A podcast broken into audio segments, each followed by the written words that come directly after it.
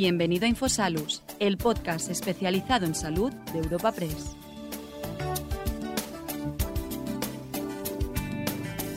Comenzamos un nuevo capítulo de Infosalus, el portal sanitario de la agencia de noticias Europa Press, para ofrecerte un encuentro en colaboración con Idorsia que lleva por título El sueño, pilar del bienestar social, talento científico en el campo del sueño.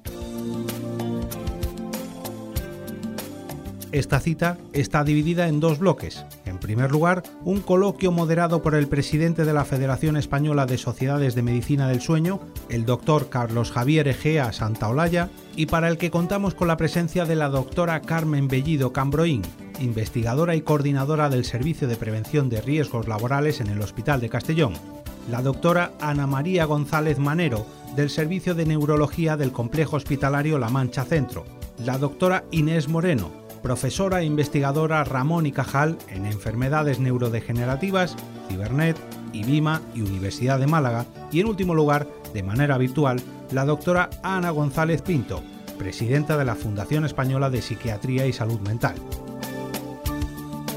A continuación, disfrutaremos de una charla entre la doctora Martín Clocel, vicepresidenta ejecutiva y jefa científica de Idorsia, y el presidente de la Federación Española de Sociedades de Medicina del Sueño, el doctor Carlos Javier Egea Santaolalla. En la clausura de esta cita podemos escuchar al vicepresidente de la Asociación Nacional de Informadores de la Salud, Emilio de Benito. En un tema tan concreto como el sueño, eh, se reúnen para abordar y generar las ideas y los trabajos que llevan tiempo haciendo. Hasta hace bien poco el sueño era tiempo perdido. Ahora más que nunca estamos viendo que hemos descubierto una piedra que puede cambiar el rumbo de las sociedades en general. Descubrimos en un tiempo que el ejercicio era saludable, que hacer ejercicio podía mejorar nuestra vida, nuestra calidad de vida y también nuestro envejecimiento. Nos dimos cuenta que la gastronomía, unido a la nutrición, podía modificar y podía ser otro pilar del bienestar. Y ahora hemos descubierto que el sueño puede ser, y cada vez la evidencia científica lo está haciendo, el sueño es un gran pilar junto con la nutrición y el ejercicio que puede hacer cambiar esto. ¿no?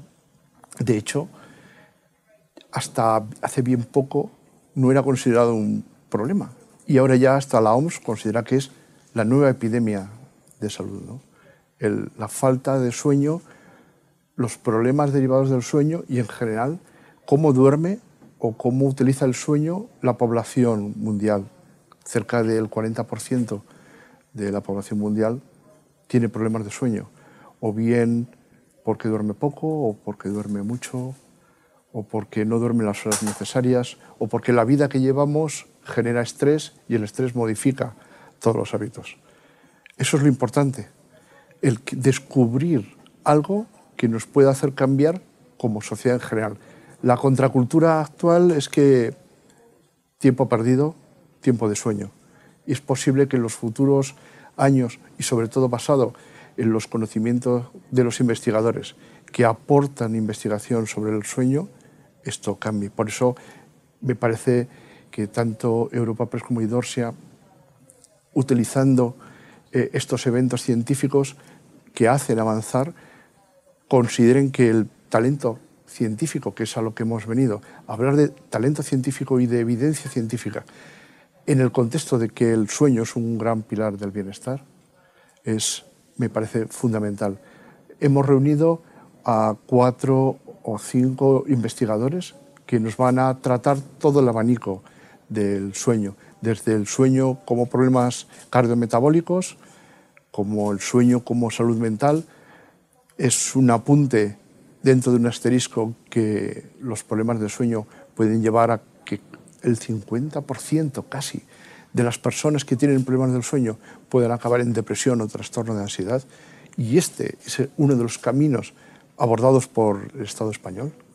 El Estado español que incluso ha sido consciente en los últimos meses con sus representantes políticos que legislan que el sueño puede ser un problema. Y de hecho ya hay iniciativas, tanto parlamentarias en nuestro Parlamento como en el Senado, como en la Comunidad de Madrid, para ver si somos capaces de legislar los problemas del sueño, abordarlos y hacer que la comunidad en general, nuestra población, tanto de hombres como de mujeres, mejoren su cantidad de sueño y su calidad de sueño.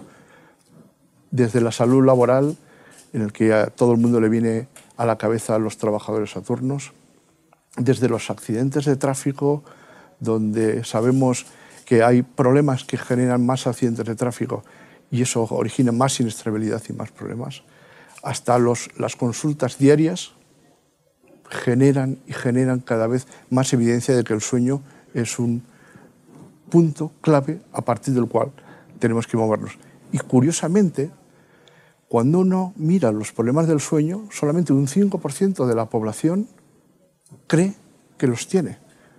Muchos porque sus parejas, sus familias los han relatado. Unos pocos porque lo sienten, pero en su mayoría, fruto de esta inercia, han considerado que no tienen o no consideran que lo que tienen es un problema de sueño. Por eso, cada vez más, toda la medicina del sueño, que ya lleva, aunque es joven, lleva una trayectoria, el peso científico de los artículos va progresando de manera exponencial. Y a pesar de su juventud, está aportando novedades para el tratamiento no solo de las personas que roncan, sino de las personas que no duermen, del insomnio, del el sufrimiento de personas que por dormir mal, por dormir poco o por tener problemas degenerativos cerebrales, impacta esto en su vida y provoca que su envejecimiento sea peor. Por eso vamos a comenzar esta, esta sesión científica. Diríamos que el entorno es lo mejor que tenemos en investigadores para poder dar los mensajes que ustedes se van a llevar a su casa para aplicarlos. Podríamos empezar ya eh, con esta charla. Tenemos aquí junto a mí a Carmen, la doctora Carmen Bellido, que es investigadora y coordinadora del Servicio de Prevención de Riesgos Laborales del Hospital de Castellón. Eh, tiene enormes eh, ideas, puesto que también el mundo de la salud laboral, de los riesgos laborales y del riesgo cardiometabólico es un problema que hay que abordarlo. El sueño no lo usamos como punitivo. Muchos de ustedes están de acuerdo en que van a sus profesionales sanitarios y les prohíben eh, las grasas, les prohíben fumar. Es decir, Parece un mundo de prohibiciones y, sin embargo, esto es un mundo de consejos. Queremos aconsejar a la población general para que su envejecimiento sea mejor. Doctora Carmen, cuando quieras. Buenos días a todos. Muchas gracias a los organizadores de este evento, a Idorsia y a Europa Press, y al doctor Carlos Egea por su presentación. Como ha dicho, soy médico del trabajo en el Hospital General de Castellón, soy miembro de la Junta Directiva de la Asociación Española de Médicos del Trabajo y mi tesis doctoral la defendí hace unos años y eh, se titulaba Trastornos del sueño, eh, enfermedad cardiovascular, obesidad y síndrome metabólico. Está claro que necesitamos dormir. ¿Eh? Nuestro cuerpo cumple la función reparadora mientras dormimos para hacer frente al día a día en buenas condiciones. Entonces, la primera píldora informativa que lanzo es que hay que desmitificar la idea de que el sueño es algo improductivo. Gracias a que estamos despiertos y activos de día, podemos dormir bien de noche. Y gracias a que dormimos de noche, podemos estar activos y despiertos de día. Esto, el ejemplo claro es el paciente anciano que ya no trabaja, que ya no tiene actividad física, entonces, como por el día no se agota, no, no, tiene mm, que ir a trabajar, no tiene horarios, hace siestecitas, llega la noche y no consigue dormir y como no consigue dormir, al día siguiente es imposible que le pidamos que esté despierto y que se mantenga activo. Es decir, que el sueño, el ciclo vigilia-sueño van de la mano. Además, sabemos que los trastornos de salud que afectan a la salud del sueño suponen un desafío para la salud pública. Y esto es poco reconocido y además se asocia a una elevada morbimortalidad en la población. También podemos mm, ver qué errores se han cometido al estudiar el sueño y es que el, más del 80% de los adultos que tienen problemas de sueño tienen otros trastornos físicos o mentales asociados de manera natural. A lo mejor pues duermo mal, pero además soy hipertenso, soy diabético. ¿Y qué ha pasado? Que esto ha hecho que, que, pensáramos, que cometiéramos un error, que pensáramos que el sueño era un epifenómeno o un fenómeno secundario a esos trastornos de salud que tenía el paciente. Pero en las últimas tres décadas, en los últimos 30 años, sí que estamos viendo que la mala salud del sueño es un factor de riesgo de mortalidad por todas las causas y también vemos que las personas que tienen patrones de sueño más saludables controlan mejor el resto de factores de riesgo cardiovascular. Es decir, una persona que duerme más de siete horas es más probable que tenga bien controlada su tensión, es más probable que tenga mm, menos diabetes, es posible que esto es lo que vamos viendo. Y también eh, para los que investigamos y para evaluar y prevenir la enfermedad cardiovascular es muy importante hacer eh, agregaciones de patrones de riesgo cardiovascular. ¿Esto qué quiere decir? Pues si yo tengo un individuo que tiene una mala salud de sueño, es muy útil para mí ver, mm, tiene hipertensión y tiene diabetes. Y entonces esto hago un síndrome, por ejemplo, el síndrome metabólico, ¿no? que asocia la obesidad con la dislipemia, con la diabetes y con la tensión. Entonces, estas agregaciones de factores de riesgo eh, lo que nos demuestran es que en estas personas el riesgo cardiovascular es mayor cuando suman factores que si solamente sumáramos esos factores. ¿Por qué? Porque ellos interaccionan entre ellos. Si hablamos de epidemiología de la enfermedad cardiovascular, en datos, 17 millones y medio de personas se mueren eh, al año por enfermedad cardiovascular. En Europa, un 36% de los fallecimientos son por causa cardiovascular. Si pensamos en el cáncer, supone solamente el, el 26%, va por detrás. En gasto sanitario, en España, el 8% del coste sanitario global se lo llevan las enfermedades del sistema circulatorio. En solamente la cardiopatía isquémica y el ictus son 2.500 millones de euros. Y el coste asociado por pérdida en productividad, 1.300 millones de euros. Es la quinta causa de baja, supone el 17% de las bajas, es por enfermedad cardiovascular.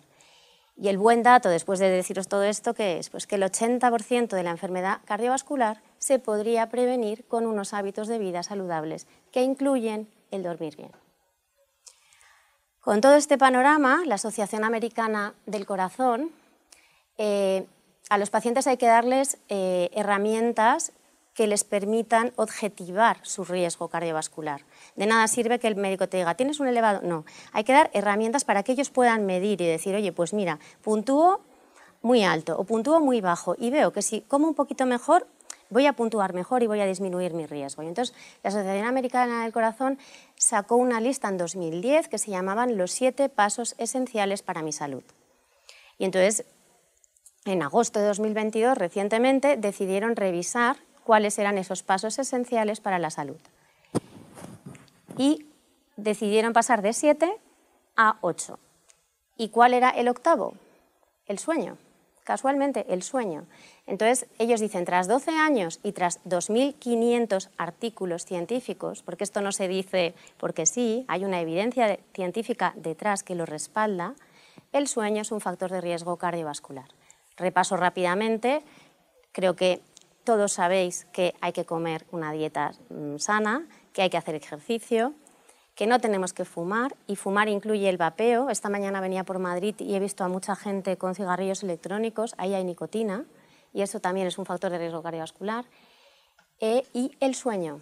Y luego tenemos cuatro factores de riesgo cardiovascular que serían el índice de masa corporal, que es la obesidad, es para medir la obesidad, la presión arterial, los, los niveles de glucemia y el colesterol.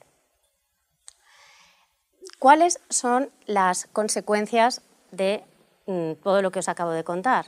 Bueno, pues la mortalidad por enfermedad cardiovascular vemos que en los últimos 50 años está mejorando. ¿Por qué? Porque somos muy buenos actuando en el episodio agudo.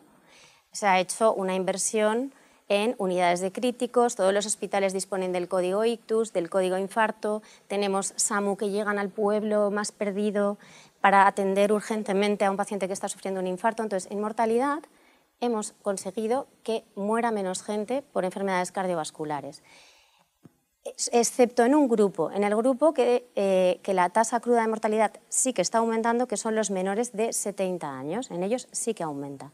¿Y esto qué supone? Que para el año 2040 vamos a tener un 35% más de pacientes con enfermedad cardiovascular. Entonces, realmente, esto es un desafío para el que se encarga de las políticas sanitarias, debería plantearse seriamente qué hacer. ¿Y en qué hemos fallado? ¿Qué consejos le daría yo a esta persona? Pues hemos fallado, primero, en políticas de prevención y control de los factores de riesgo cardiovascular. No estamos haciendo la prevención o, no estamos transmitiendo a la sociedad realmente lo importante que es prevenirlo. Eh, los adultos jóvenes es como que tampoco ven que tengan riesgo, es como, bueno, fumo porque el infarto ya me dará o da a, las, pues a, mi, a mi abuelo, ¿no? a la persona mayor. Pero hay que hacerlo desde jóvenes, hay que cuidarse desde, desde el principio. Y luego tenemos también un problema que es la, epidemia de obesidad en el mundo. Ahora leía el estudio de obesidad infantil en España y era eh, los niños entre eh, el 6 y 9 años en España, el 40,6% tienen sobrepeso o obesidad. Entonces, realmente ese niño es difícil que consigamos que tenga hábitos de vida saludables en el futuro si no cambiamos esto.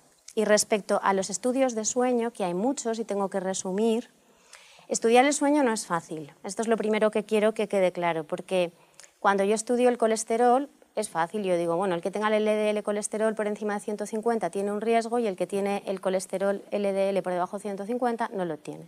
Pero es que el sueño es una estructura multidimensional. Y normalmente los estudios eh, se limitan, muchos de ellos, a preguntar ¿cuántas horas duerme usted? Y en el sueño tenemos que preguntar, ¿cuántas horas duerme usted? Y comprobarlo. No sirve solamente que el paciente te diga, he dormido siete horas, porque normalmente pensamos que hemos dormido más de lo que luego se comprueba por actigrafía, por acelerómetros. Tenemos que saber si ese sueño ha sido continuo. He tenido irregularidades, me despierto tres veces por la noche, que eso puede deberse a multitud de causas. Tengo que saber si ese sueño ha sido profundo, eh, porque durante el sueño profundo hay unas funciones que tenemos que se cumplen en, esas fases REM y hay otros que se cumplen en, las que no son de sueño profundo. Tengo que saber la eficacia de ese sueño. Tengo que saber la satisfacción que tengo al día siguiente, si tengo somnolencia diurna o no. Entonces, como veis, es difícil investigar el sueño. Lo bueno es que el tiempo de sueño sí que es modificable. Y entonces ya empieza, empieza a haber estudios experimentales, como los que hace la doctora Inés Moreno, que sí que demuestran en laboratorio que cuando se modifica el tiempo del sueño se consigue bajar la presión arterial, se consigue actuar en la homeostasis de la glucosa y también actuar en los mecanismos inflamatorios que están relacionados con la enfermedad cardiovascular. Como os he dicho, estudios hay muchos, voy a intentar resumir los que a mí me parecen más importantes. Hay un metaanálisis que eh, reúne a 400.000 pacientes, imaginaros lo que es hacer ese estudio, y dice que las personas que duermen la duración corta de sueño y el sueño irregular aumenta el riesgo de enfermedad coronaria y de accidente cerebrovascular. Hay también relación entre la falta de sueño y el aumento del apetito. Esto también sabemos que las personas que duermen menos horas tienen más riesgo de obesidad. Y esto es por un mecanismo, una alteración. Es complicado, pero bueno, baja la leptina, que es la hormona que nos provoca saciedad, y se eleva la grelina, que es la que nos hace que nos apetezca comer, sobre todo grasas saturadas. Entonces, hay un estudio, también un metaanálisis en 600.000 pacientes, que demuestra que la gente que duerme menos una duración corta de sueño, ellos no dicen cuánto, eleva un 55% el riesgo de ser obeso. Y la NASO, que es la Asociación Americana de Obesidad, y en Estados Unidos tienen ahora mismo 100 millones de obesos y saben bastante de obesidad, que relacionan las horas que dormimos directamente con el riesgo, el porcentaje de riesgo que tenemos de ser obesos. Entonces dice que la gente que duerme menos de cuatro horas diariamente de manera habitual eleva un 73% el riesgo de ser obeso en comparación con los que duermen 7-9 horas. En España hay un estudio muy bonito que lo llevó a cabo el, Centro de Investigaciones eh, Cardiovasculares del Instituto Carlos III con Valentín Fuster, que se hizo en empleados del Banco Santander, 4.000 empleados, y entonces en, ellos se veía la, duración de, la corta duración de sueño y la irregularidad, o sea, el tener despertares por la noche, elevaba la prevalencia de arteriosclerosis subclínica en pacientes en comparación con los que dormían siete horas. También está el estudio MESA, que es un estudio que se hace a seis años, que demuestra que los pacientes que tienen mayor irregularidad en la duración del sueño eh, multiplican por dos el riesgo de tener un evento cardiovascular en los cinco años siguientes. Y hay cohortes maravillosas, ¿no? está el Wisconsin eh, eh, Carlos, sabrá mucho el Wisconsin Sleep Court Study, que es un estudio hecho a más de 20 años, 1.500 empleados de Wisconsin. En ellos se estudia directamente el síndrome de apnea obstructiva del sueño y mm, han publicado muchísimos. Imaginaos durante tanto tiempo pues, todo lo que te, da para investigar. Les hacen mm, polisomnografías cada cuatro años a estos 1.500 trabajadores. Entonces, sí que demuestran que la duración corta de tiempo y el sueño irregular se asocia a una no disminución de la presión arterial durante la noche. Las personas normalmente nos levantamos por la mañana cuando tenemos la presión arterial más elevada y a lo largo del día va descendiendo y durante la noche desciende. Entonces se ve que las personas que duermen menos y con sueño fragmentado, la presión arterial en ellos no desciende. Voy terminando. Y esto afecta directamente a su salud cardiovascular. Entonces, en salud laboral, que yo me dedico a ello, nos interesa mucho la calidad y la cantidad de sueño de los trabajadores. Eh, calculamos que el 20-30% de los trabajadores trabajan a turnos o con sueño nocturno eh, hoy en día en, los países industrializados. Y hay una relación bidireccional entre sueño y trabajo. Si yo mm, no duermo bien por las noches, no voy a ser productivo en mi trabajo, voy a tener mayor número de accidentes. Recuerdo que los accidentes de trabajo mortales en España, el 40% son accidentes de tráfico. Y sabemos que el 30% de los accidentes de tráfico son por somnolencia. Pero también eh, ese trabajador que duerme mal va a estar más irritable en el trabajo y va a entrar en más conflictos, va a ser... Y luego también tener en cuenta que el trabajo nos afecta al sueño. Todos lo hemos experimentado. Un día tienes una pelea con tu jefe, un día tienes mucho trabajo. Yo en la pandemia COVID, en la primera ola, no dormía nada. Era, era imposible que yo pudiera dormir de toda la sobrecarga de trabajo que tenía durante el día. Entonces, sabemos también que la cronodisrupción altera al ritmo fisiológico, bioquímico y conductual. Y ya se empieza a relacionar con el envejecimiento prematuro por acumulación de daño oxidativo, con el crecimiento tumoral, con la obesidad y con el síndrome metabólico. La IARC, que es la Agencia Internacional de Investigación contra el Cáncer, cataloga el trabajo nocturno como probable carcinógeno. Está dentro del grupo 2A. ¿Esto qué quiere decir? Que en humanos no tenemos la evidencia suficiente para decir que el trabajo nocturno es cancerígeno, pero en animales sí que se ha demostrado ya. Y en ese mismo grupo 2A están las lámparas bronceadoras o está el gas, el, humo de los coches diésel. O sea que creo que nos queda mucho por investigar en el, campo del sueño y creo que me he ceñido al tiempo. Carlos. Muchas gracias, Carmen, porque has preciosa presentación. La verdad es que has puesto, has marcado muy bien todos los, eh, los pasos, todas las escaleras del sueño. Eh, te quiero llevar al extremo, es dormir menos de siete o más de nueve horas mata.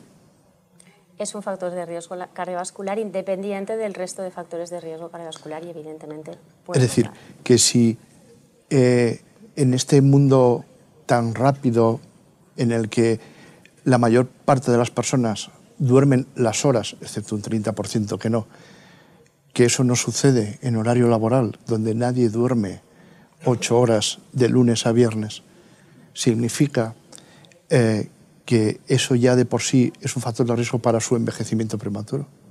Evidentemente. Y además es que ya no solamente somos los adultos, es que son los niños. Los niños se acuestan con el móvil al lado, los adolescentes se acuestan con el móvil al lado. Están perdiendo horas de sueño. Si comparamos con el siglo pasado, se calcula que dormimos una hora y media, dos horas al día menos que el siglo pasado. Entonces, y todo esto, claro, y es lo que he dicho, son factores que interaccionan entre ellos. No es que sumen, es que se, es que se potencian entre ellos. Entonces, si fumo, si no duermo, sí, pero además es que el no dormir es el gran desconocido. La gente piensa que, bueno, voy al gimnasio, como sanísimo, pero es que hasta, yo creo que hasta los propios médicos no, no, no nos paramos a preguntarle a los pacientes en la consulta, ¿duerme usted bien? Sí que les tomamos la tensión, chequeamos su colesterol, mm, les pesamos, pero ¿duerme usted bien? Si no te lo dice el paciente, el paciente viene y te dice, mi mujer dice que ronco. Entonces, o, o, ya cuando ya no duerme nada, que tiene ansiedad, pues claro, entonces sí que te dice, no duermo, estoy muy nervioso. Pero no lo preguntamos los médicos y esto deberíamos incluirlo en la batería de, de preguntas que hacemos en las consultas. Yo creo que uno de tus mensajes es que eh, hemos encontrado que dormir un número de horas suficiente con calidad puede reducir eh, los factores de riesgo cardiovascular, puede ayudar a mejorar la obesidad, ¿cierto? Cierto. Y, y, la brecha de investigación que tenemos eh, en estos momentos, y es hacia donde tenemos que dirigirnos, es demostrar cómo intervenciones para mejorar la calidad del sueño de nuestros pacientes a largo plazo disminuyen el número de eventos cardiovasculares que sufren. Es ahí donde ahora tenemos que, vamos a intervenir, podemos modificar el tiempo de sueño con, con fármacos, por supuesto, pero con una buena higiene del sueño, con medidas conductuales, explicándole al paciente lo importante que es, diciéndole que tenga un horario de sueño, diciéndole que no coja la tableta antes de acostarse, que el móvil no tiene que entrar en la habitación, que el móvil se deja fuera de la habitación. Mis hijas no tienen el móvil en la habitación, tienen un despertador de los de toda la vida. Entonces, mm, y ver que al mejorar su sueño en calidad y en cantidad, a largo plazo disminuyen la incidencia, la, la prevalencia de enfermedad cardiovascular. Es ahí donde está ahora el reto. Y creo que el último mensaje es que la investigación, nos lo ha demostrado la COVID, si la COVID nos ha sacado o nos está sacando esta pandemia, ¿no? sin investigación y ahora concretamente en sueño, no conduciríamos más que a tratar a los pacientes que son pacientes, pero no a la sociedad en general, ¿no? que se puede beneficiar de ello. ¿no? Así es. Pues muchísimas gracias. A vosotros. La siguiente ponente es Ana González Pinto, es la jefa de psiquiatría de, la OSI Araba en Vitoria, aparte es catedrática de psiquiatría y es una de las investigadores más relevantes en el mundo de la psiquiatría y también del sueño. Eh, por eso eh, es muy oportuna en el momento en el que ella y otros psiquiatras han iniciado una vía parlamentaria, que es la salud mental, que tanta importancia y tanta relevancia está haciendo acciones ejecutivas, políticas, que están poniendo en la, en la mente de todos que la salud mental es muy importante. Y el insomnio no tratado, el 50% de las personas puede llevar a una depresión o un trastorno de ansiedad. Por lo tanto, es más que nunca importante esta ponencia porque vamos juntos todos de la mano con esta investigadora y psiquiatra. Cuando queráis podéis poner el vídeo.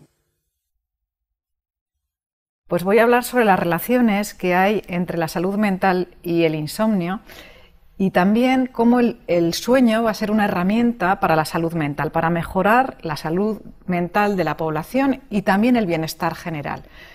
Vamos a hablar de tres supuestos. Uno de los supuestos es que alguien tenga un trastorno mental. El sueño es un criterio diagnóstico, concretamente el insomnio, de varias enfermedades mentales, sobre todo las más comunes, por ejemplo, las depresiones. El trastorno depresivo mayor tiene nueve criterios diagnósticos y uno de ellos es el insomnio. Luego, el insomnio es algo nuclear a las enfermedades mentales más comunes, como la depresión, que se da en un 5% de la población, o la ansiedad.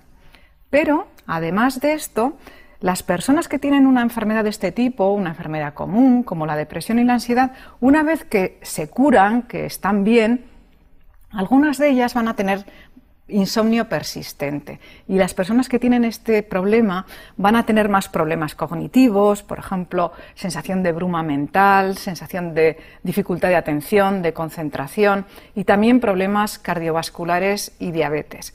Por tanto, como decía, ahí tenemos una herramienta el cuidado del sueño para mejorar la salud, para mejorar la salud de las personas que han tenido enfermedad mental y también para las que no lo han tenido, porque hay un tercer supuesto que son las personas que no tienen ninguna enfermedad mental, que simplemente tienen un trastorno del sueño, hay personas que duermen mal de siempre, pero sin embargo sabemos que a lo largo de su vida van a tener tres veces más riesgo de desarrollar una enfermedad mental.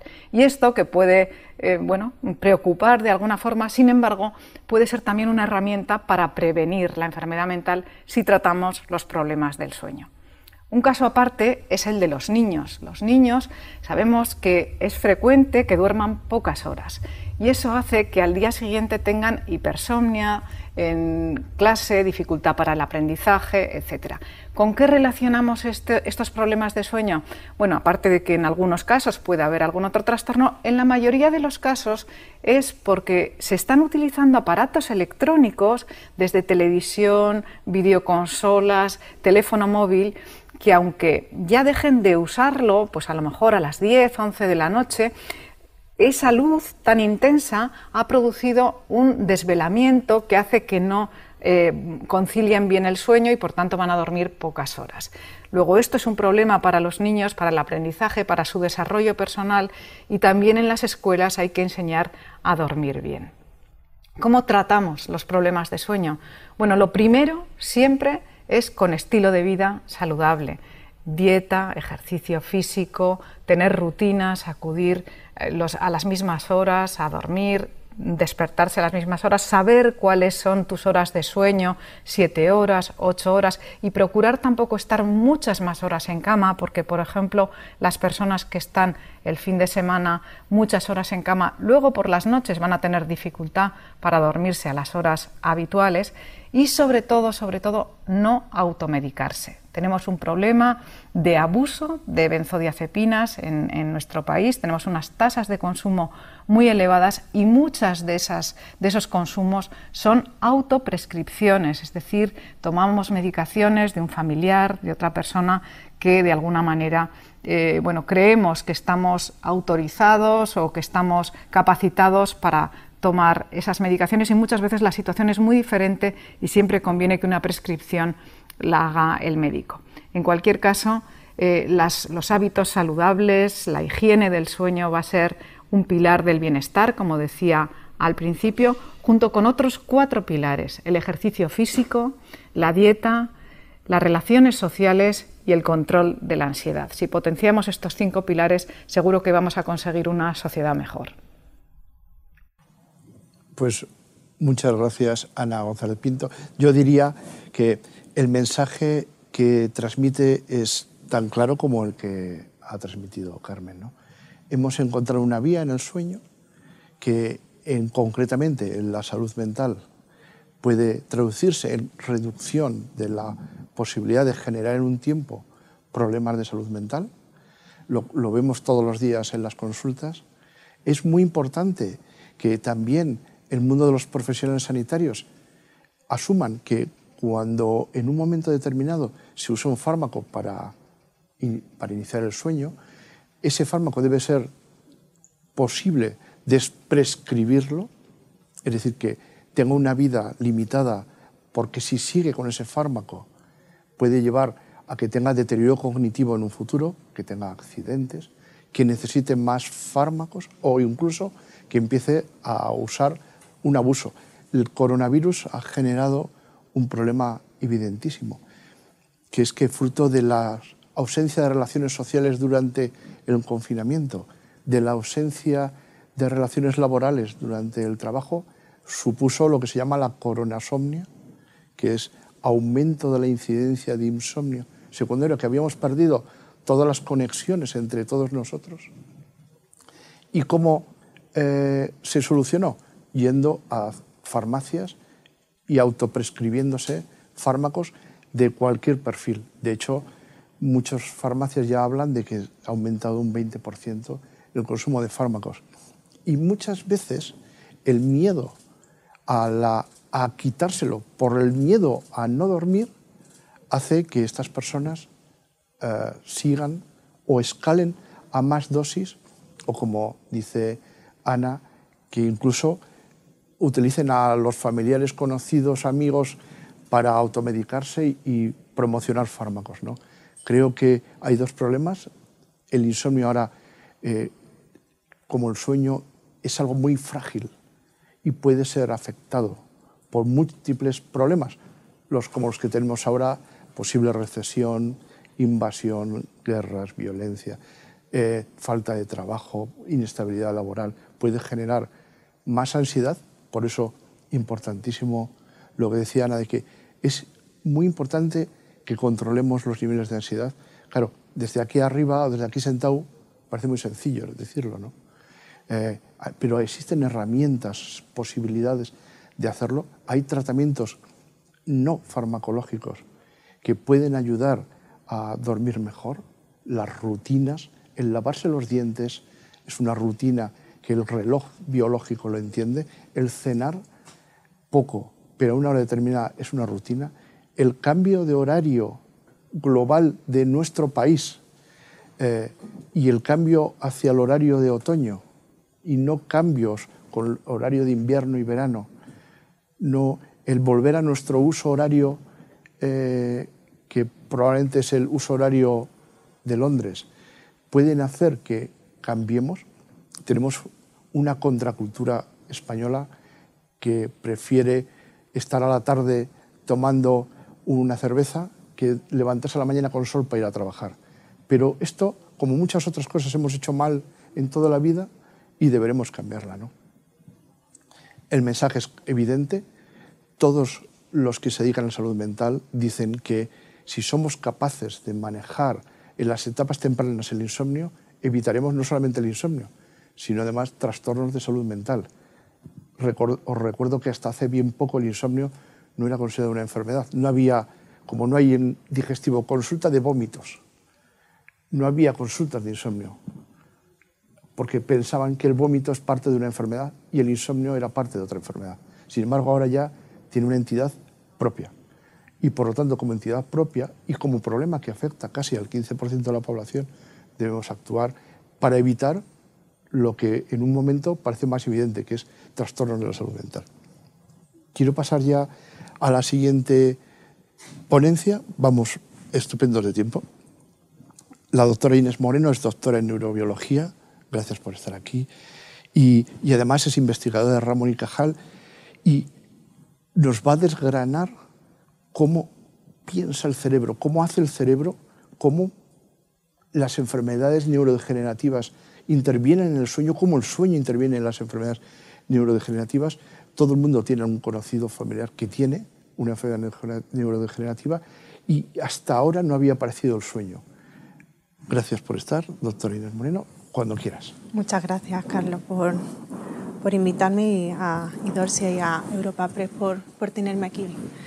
Como comentaba, yo voy a, voy a hablar hoy un poco sobre el sueño, su relación que hay con el, con el cerebro, con el sistema nervioso y también cómo esto se ve afectado durante el envejecimiento, sobre todo en personas mayores que sabemos que tienen en general más problemas em, para em, conciliar el sueño y tener un sueño de calidad.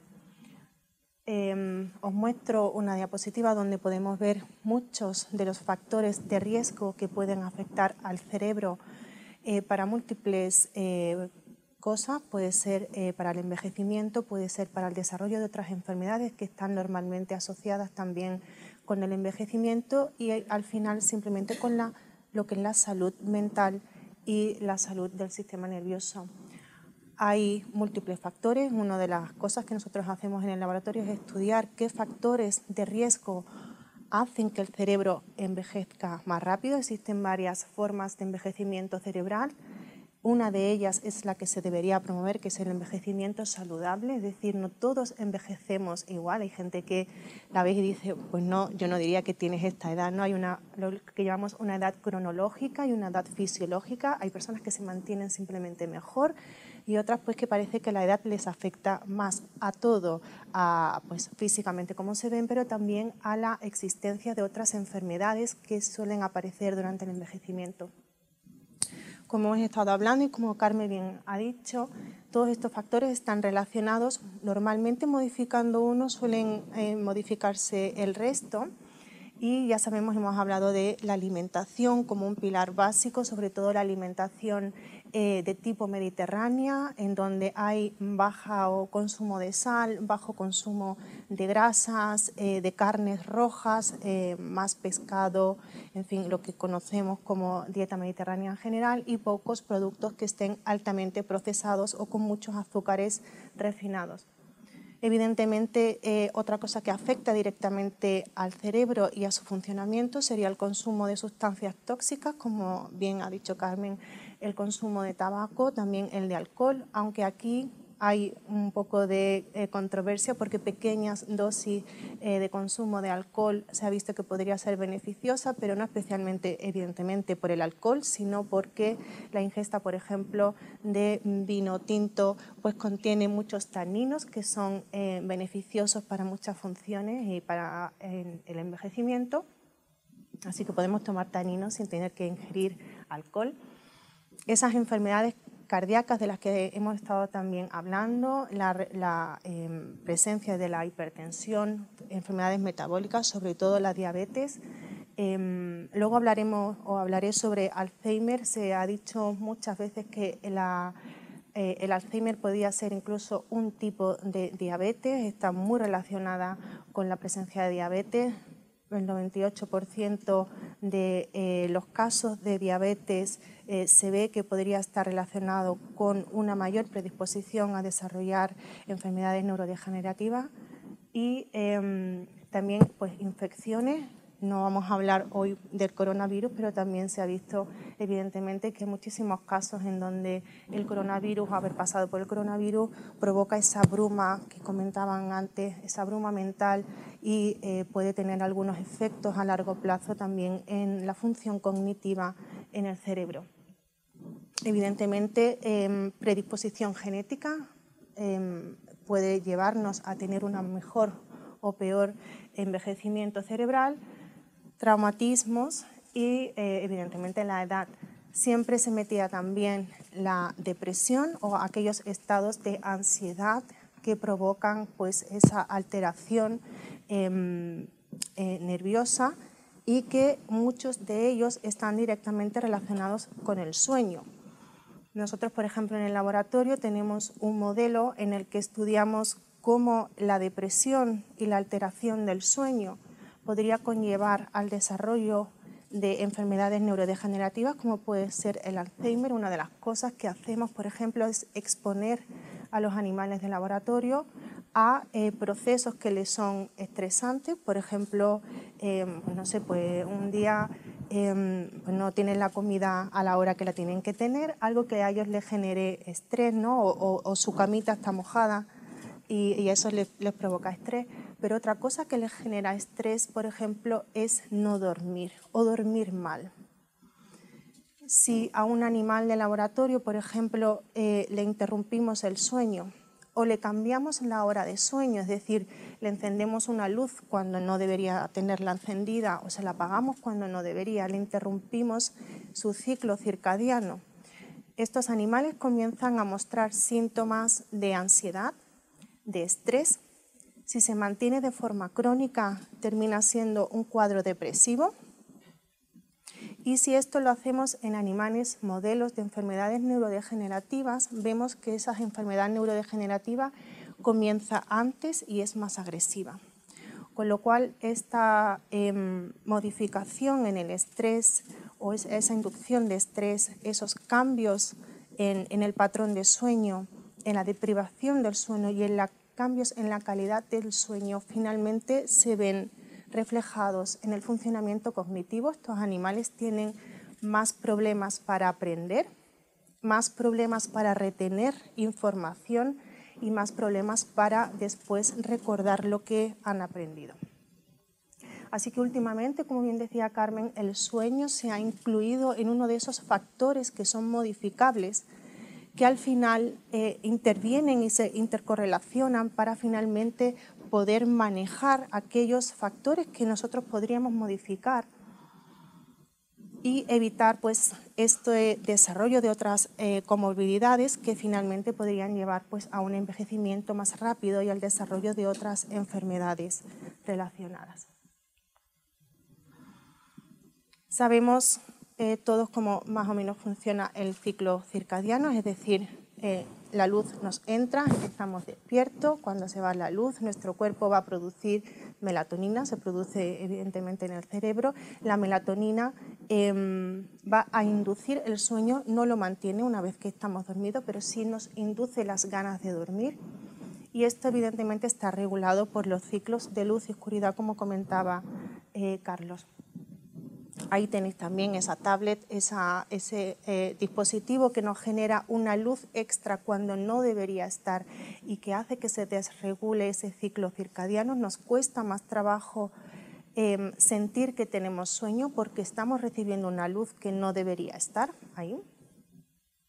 Y eso evidentemente va a afectar pues, a, la a la duración del sueño. Ahí tenéis, debería ser entre 7 u 8 horas lo que es recomendable, y también a la calidad de sueño.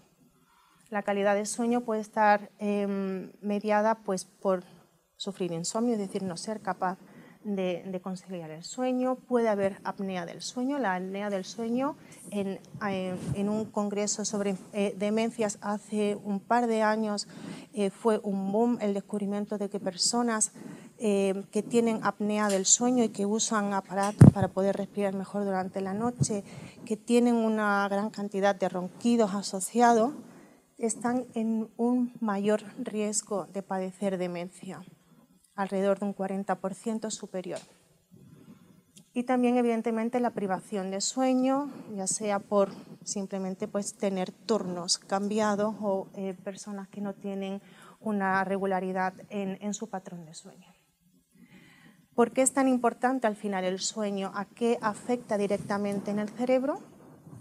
Eh, yo he apuntado ahí dos que me parecen que son las más importantes. Por un lado, mientras que dormimos existe consolidación de memoria, es decir, lo que nosotros aprendemos durante el día lo vamos a, en, una, en una región del cerebro, se va como acumulando la memoria que necesitamos para trabajar en ese momento, eh, como cuando nos dan un teléfono, un teléfono móvil, lo retenemos justo para poder apuntarlo, pero después no lo vamos a recordar. Eso sería memoria de trabajo a corto plazo, pero si queremos mantener ese recuerdo durante eh, más tiempo, esa memoria se tiene que consolidar, es decir, va desde esa estructura cerebral que la mantiene solo un ratito hacia la corteza del cerebro donde se va a mantener durante más tiempo ese cambio de información desde un área del cerebro hacia la zona donde nos va a permitir recordarla ocurre durante la noche. Por eso muchas veces eh, cuando nos levantamos por la mañana hay cosas que recordamos del día anterior mm, de forma muy lúcida y decimos, ay, pues, mm", o se nos ocurren también, em, nos despertamos con ideas nuevas por la mañana, también ocurre porque nuestro cerebro durante la noche, mientras que dormimos, y tenemos que dormir bien, no vale dormir a duerme vela, tenemos que dormir profundamente para que eso ocurra. Durante ese, proceso de sueño profundo, eh, las ideas se reorganizan en el cerebro.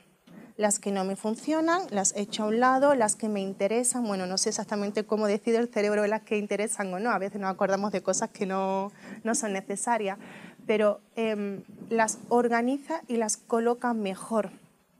Y eso facilita la memorización de las cosas. Por eso muchas veces eh, tenemos el dicho de lo voy a hablar con la almohada.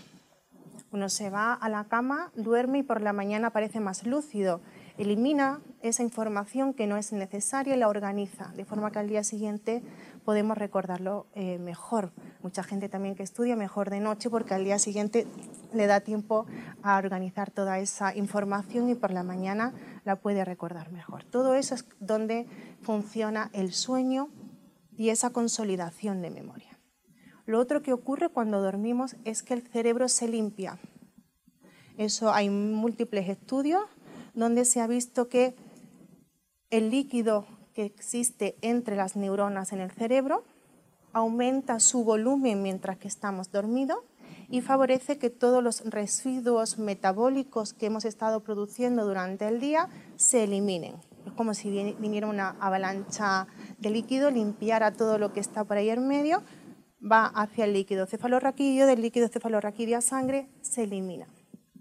Si no dormimos, no se da la limpieza o se da en menor medida, con lo cual se empiezan a acumular en el cerebro sustancias que pueden ser, llegar, llegar a ser tóxicas.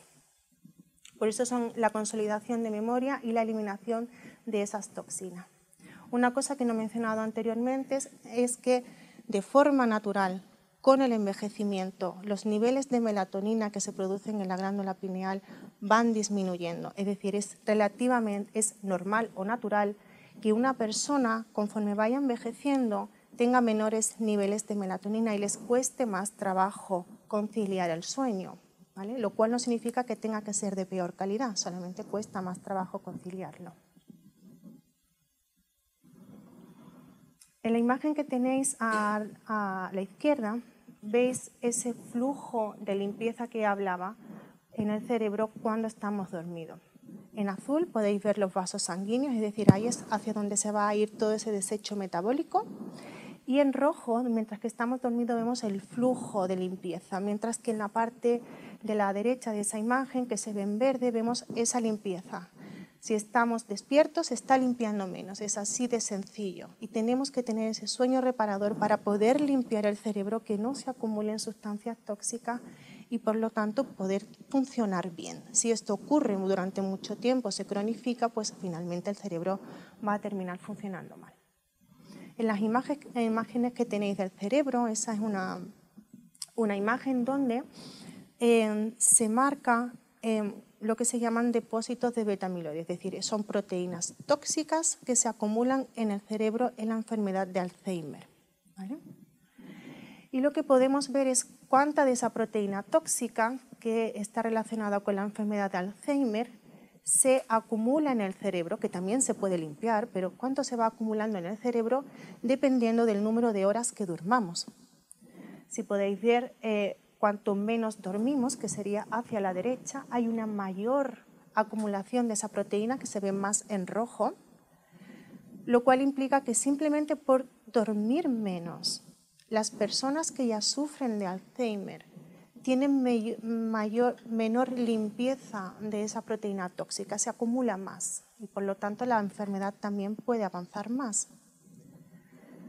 Nosotros esto a día de hoy también lo llevamos al laboratorio pensando en que em, los fallos en sueño que se ven también en personas que tienen Alzheimer y en personas mayores no tienen por qué ser simplemente una consecuencia de la enfermedad, sino que podrían estar implicados en ser una causa. Es decir, hay menos limpieza del cerebro, se acumulan más proteínas tóxicas y finalmente pueden llegar a desarrollar la enfermedad más fácilmente que una persona que no tiene esos problemas de eh, sueño. Tendríamos todos que poder dormir como un bebé, los bebés que duermen, claro, pero eh, otra opción que hay es el uso de medicamentos para eh, poder conciliar el sueño y tener un sueño. Se utilizan muchos barbitúricos, yo no soy farmacéutica ni médico especialista, pero lo que se ha visto en el laboratorio es que si bien el insomnio provoca cierto estrés en el funcionamiento del cerebro y de hecho afecta de forma directa al sistema inmune de nuestro cerebro, es decir, nuestra defensa natural del sistema nervioso se ve afectado cuando no hay un buen sueño, una buena calidad. Cuando se administran benzodiazepinas, uno de los eh, grupos de medicamentos que se dan para, para el sueño, uno duerme mejor, pero es peor el remedio que la enfermedad, de modo que se ha visto que personas que han estado tomando benzodiazepinas durante muchísimo tiempo, al final tienen un mayor estrés oxidativo en el cerebro, se acumula de hecho más esta proteína beta amiloide tóxica en el cerebro y al final es un poco eh, acelerar un proceso que eh, podría evitarse pues simplemente controlando los patrones de sueño de otra forma que no sea usando específicamente estos eh, medicamentos. Así que em, digamos que el mensaje para llevar a casa hoy sería que el sueño está íntimamente eh, ligado con el proceso normal de la función cognitiva, de la memoria, eh, que eh, es normal que existan ciertos eh, problemas en el patrón de sueño con la edad, pero que su control con buenos em, hábitos, hábitos saludables y con a lo mejor determinados medicamentos que faciliten un poco la, o que no afecten, por ejemplo, al sistema inmune de nuestro cerebro, serían pautas que deberíamos estudiar más en detalle para poder tener un envejecimiento más saludable. Pues muchísimas gracias. Mucho, una bonita presentación. Y, yo tengo, así, según te estaba escuchando, eh, me venía a la cabeza es, ¿podremos en algún momento sustituir una parte del tiempo de dormir por farmacología, renovación de sangre que hablábamos? Es decir, ¿Hay algo que, sustituye, que pueda sustituir en un futuro el número total de horas de dormir? Sí. Buena pregunta. Creo que para la parte de la consolidación de memoria, de aprender cosas, de ser capaces de recordar al día siguiente y tener una buena función cognitiva, sería más complejo, porque durante el sueño lo que ocurre es que las neuronas, mm, digamos que potencian más ciertas comunicaciones entre ellas y eliminan las que no les funcionan. Eso a lo mejor eh, mm, a nivel farmacéutico en algún momento podría darse, tener todo el mundo supermemoria, que también podría ser, pero eh, la parte eh, de eliminación de toxinas yo creo que podría llegar a ser una parte que se podría potenciar. Eh, em, no es simplemente el flujo este que existe mientras que dormimos, sino que existen otros mecanismos llevados a cabo por diferentes moléculas en nuestro cerebro que también permiten esa eliminación. Así que em, si pudiéramos potenciar esa parte de eliminar sustancias tóxicas del cerebro, no solo las que se acumulan en diferentes demencias, sino también las que se acumulan simplemente por el trabajo normal diario de las neuronas, eh, podría ser una parte en donde eh, habría cabida para eso. Un artículo aislado que leí decía que una noche sin dormir mm, elevaba proteínas SCL, eh, tau, que matan neuronas. Una noche sin dormir. ¿Es posible que el sueño pare el envejecimiento cerebral? es una parte muy importante del envejecimiento y de eh, ser un factor de riesgo para muchas enfermedades. Y si yo cuando vi ese artículo dije, tengo todas las papeletas, yo duermo fatal. Y, es muy curioso cómo em, la capacidad de limpieza del, del cerebro únicamente en una noche o incluso lo que he mostrado en dormir dos o tres horas menos se ve altamente afectado. También es verdad que las personas jóvenes tienen mayor capacidad de recuperar eso, es decir, pasas una noche sin dormir, es verdad que el sueño nunca se recupera, yo sigo todavía recuperándome de, mis dos embarazos sin dormir. Eh, la gente joven puede eh, recuperar a lo mejor esa acumulación extra que se produce cuando uno duerme menos porque sus mecanismos moleculares de eliminación de sustancias tóxicas funcionan mejor, pero esos mecanismos funcionan peor de forma natural durante el envejecimiento. Es decir, cuando envejecemos, todo empieza a funcionar un poquito peor. Entonces, la capacidad de tamponar recuperar ese fallo que se ha producido durante únicamente una noche, es más difícil poderlo recuperar para una persona de edad avanzada que para una persona joven. Así que también depende un poco del estado y además el estado físico, fisiológico en que se encuentra la persona. Y por último, ¿en qué estáis metidos ahora en investigación animal? O sea, ¿qué es, qué es lo que estáis buscando?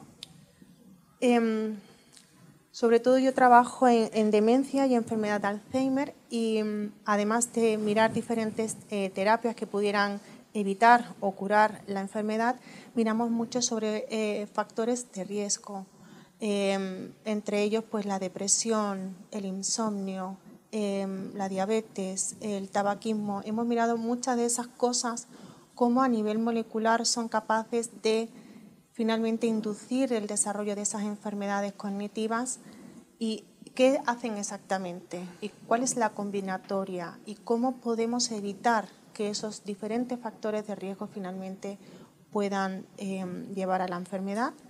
Y entre las diferentes terapias que nosotros analizamos en el laboratorio, pues em, vemos desde el uso de células madres como terapia em, celular para la enfermedad de Alzheimer hasta pues, las últimas publicaciones que hemos tenido en intercambio a nivel vascular de sangre eh, como una terapia alternativa para el tratamiento de las enfermedades neurodegenerativas.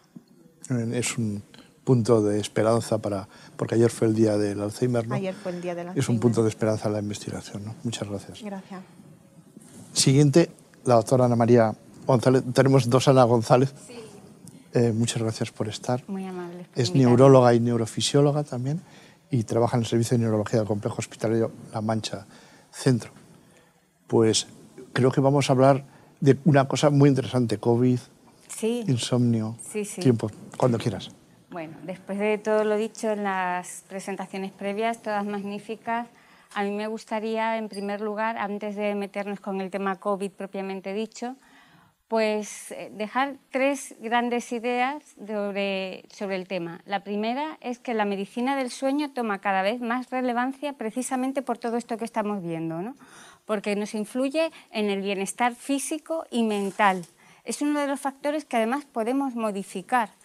Y además, cuando hablo de bienestar mental, también estoy hablando de la esfera cognitiva, eh, de nuestra vida laboral, pero también de nuestra vida social, personal y familiar. Todo ello se ve salpicado si tenemos un mal descanso nocturno.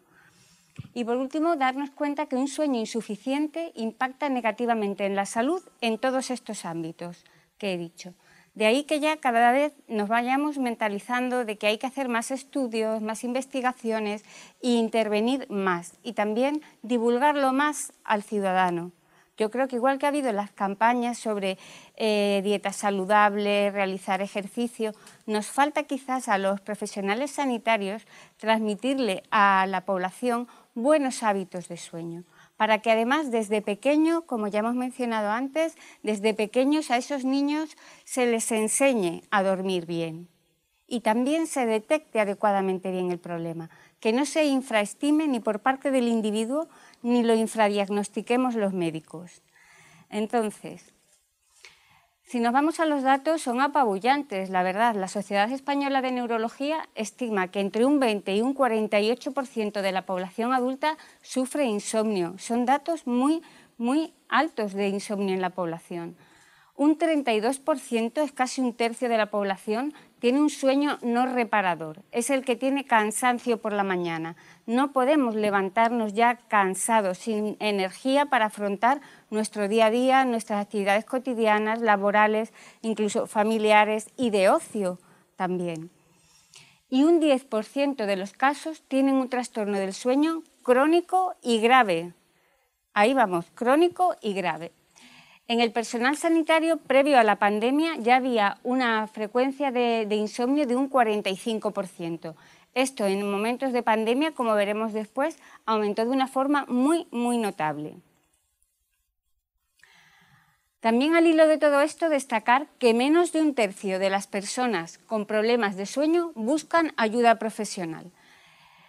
En este respecto, yo, por ejemplo, paso diferentes consultas de neurología. Yo siempre pregunto, ¿qué tal duerme? Muchas veces les sorprende que les haga la pregunta, otras veces me dicen, me alegro que me haga esa pregunta. Y muchos de ellos me dicen, bueno, mal, como todo el mundo. Asumen, están como resignados a que tener un trastorno del sueño puede ser algo pues bueno, habitual, ¿no? No es así. Y luego, pues eso, eh, detectarlo adecuadamente. Muchas veces pensamos que están tristes o que tienen una fatigabilidad por cualquier otro motivo y realmente es que no descansan bien por la noche. ¿De acuerdo? El insomnio, dentro de todos los trastornos del sueño, es eh, con diferencia el más frecuente. La privación de sueño, esa falta de sueño, causa, pues como ya hemos mencionado, somnolencia y una disminución del rendimiento ya no solo físico, de que nos cuesta más movernos, nos costaría más hacer ejercicio, llevar a cabo nuestro trabajo, exija este o no mayor o esfuerzo físico, sino sobre todo a nivel cognitivo. Yo creo que eso se infraestima a nivel cognitivo. ¿no? La gente siempre piensa, estoy cansado, con pocas ganas de trabajar o hoy no tengo ganas de ir al gimnasio. No. Y a nivel cognitivo, ¿qué es lo que ocurre? Pues baja la concentración, baja la capacidad de atención, al hilo de lo que tú comentabas, si no nos concentramos, si no atendemos lo suficientemente bien, se altera nuestra memoria, memoria inmediata, a corto plazo y a largo plazo. Y eso es muy importante. Estamos hablando no solo se me ha olvidado esto de ayer, no, mañana, pasado, y todo esto se va acumulando en el tiempo.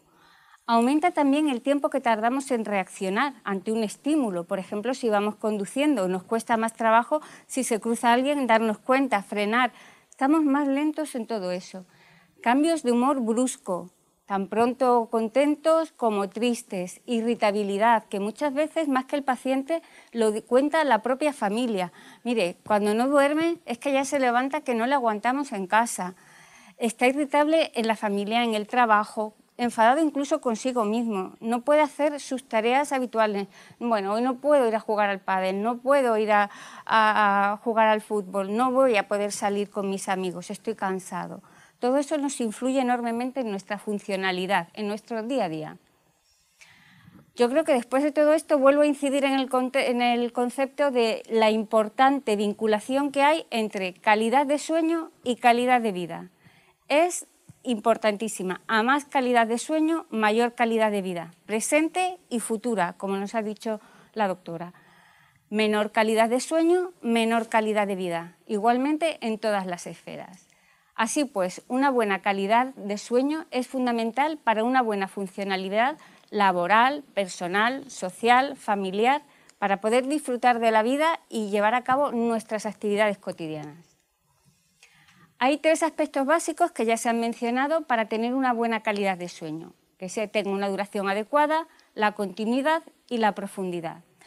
Si el sueño no es de un número suficiente de horas, como muy bien han explicado, con sus consecuencias de que no se limpia bien nuestro cerebro, si nos cuesta coger el sueño, las horas van pasando, el paciente va viendo que pasan las horas en el despertador y antes iba a dormir ocho, ahora ya son siete, ahora ya son seis, ahora ya son cinco si durante la noche tenemos muchas interrupciones, si ese sueño está fragmentado, y si es un sueño ligero, de esto que nos estamos enterando de todo, o que nos pasa un poquito a los médicos que estamos de guardia, que llevamos un busca y no acabamos de dormirnos muy profundamente porque te da miedo que suene el busca y no te vayas a enterar. Si estamos ahí en, en ese duerme vela, todo eso no es un sueño reparador. Y llamamos sueño reparador al que nos hace levantarnos al día siguiente descansados, frescos y listos para afrontar el día con toda nuestra energía.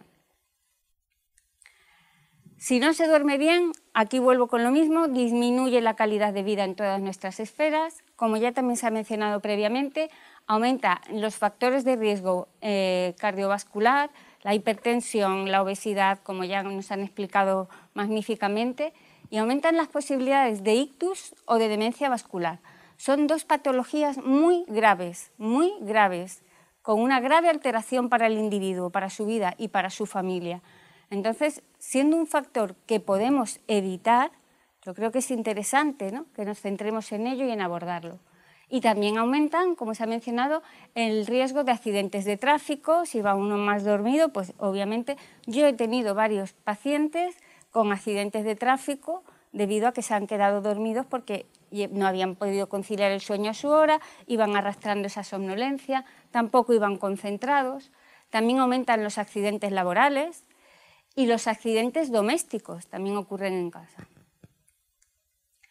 Las necesidades del sueño pues, también varían a lo largo de la vida.